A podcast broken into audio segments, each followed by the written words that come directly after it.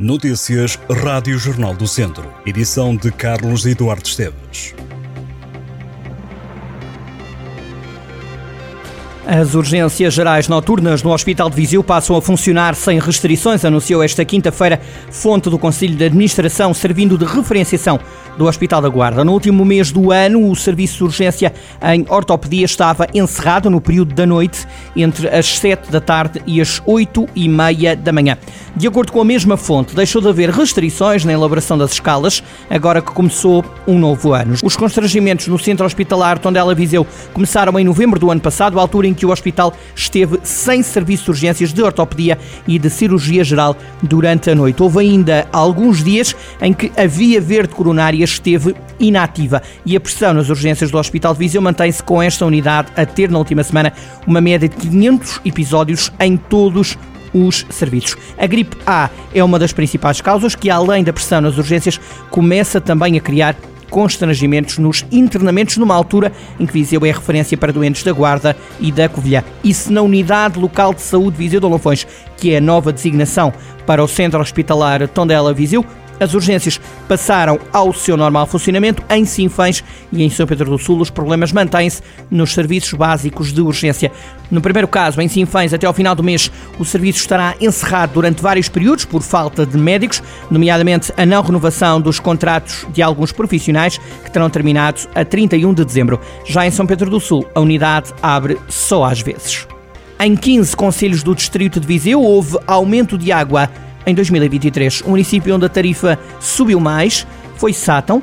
Os habitantes passaram a pagar mais 65 euros e 76 cêntimos por ano por 120 metros cúbicos comparativamente a 2022. Segundo o ADECO, que fez um novo estudo sobre os preços de água praticados em cada conselho, em Sátão num ano o consumidor pagou 223 euros e 68 cêntimos.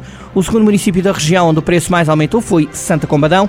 Em terceiro lugar está Carregal do Sal. Houve ainda aumentos em Tondela, São Pedro do Sul, Nelas, Moimenta da Beira, Mortágua, Vozela, Penedono, Penalva do Castelo, São João da Pesqueira e Rezende. Quanto a Viseu, os vizinhenses viram a tarifa de água aumentada em 7 euros e 11 cêntimos. Mortágua assistiu a uma subida de 2 euros e 86 cêntimos na fatura.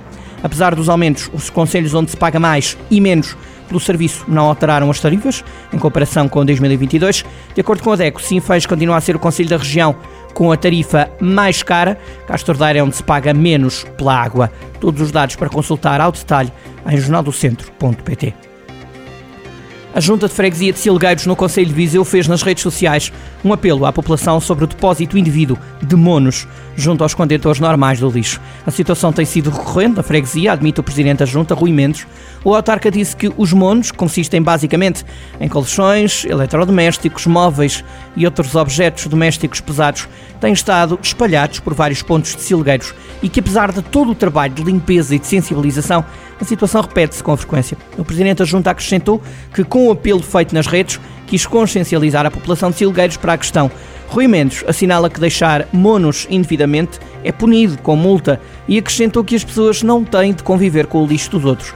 A freguesia de Silgueiros apela à população que tenha monos para levantar que ligue para a Associação de Planalto Beirão, o número 800 209 316 800 209 316 e reagendo o levantamento, o serviço é gratuito. O antigo avançado académico Viseu, Paul Ayongo, é a mais recente contratação da União de Leiria. Um jogador ganês de 27 anos vai reforçar o ataque da equipa do lixo. Ayongo deixou o académico de Viseu há dois anos e está de volta ao futebol português. No académico fez num total 18 golos durante duas temporadas, num total de 68 jogos. Do Fontelo seguiu para o futebol australiano e luxemburguês. Além do académico, a Iongo representou o Mafra, o Passos de Ferreira, o Amarante e o Oeiras. A União de Leiria é o próximo adversário do académico. A equipa viziense recebe os leiriantes no próximo sábado às 6 da tarde no estádio do Fontelo. O jogo diz respeito à jornada 16 da Segunda Liga.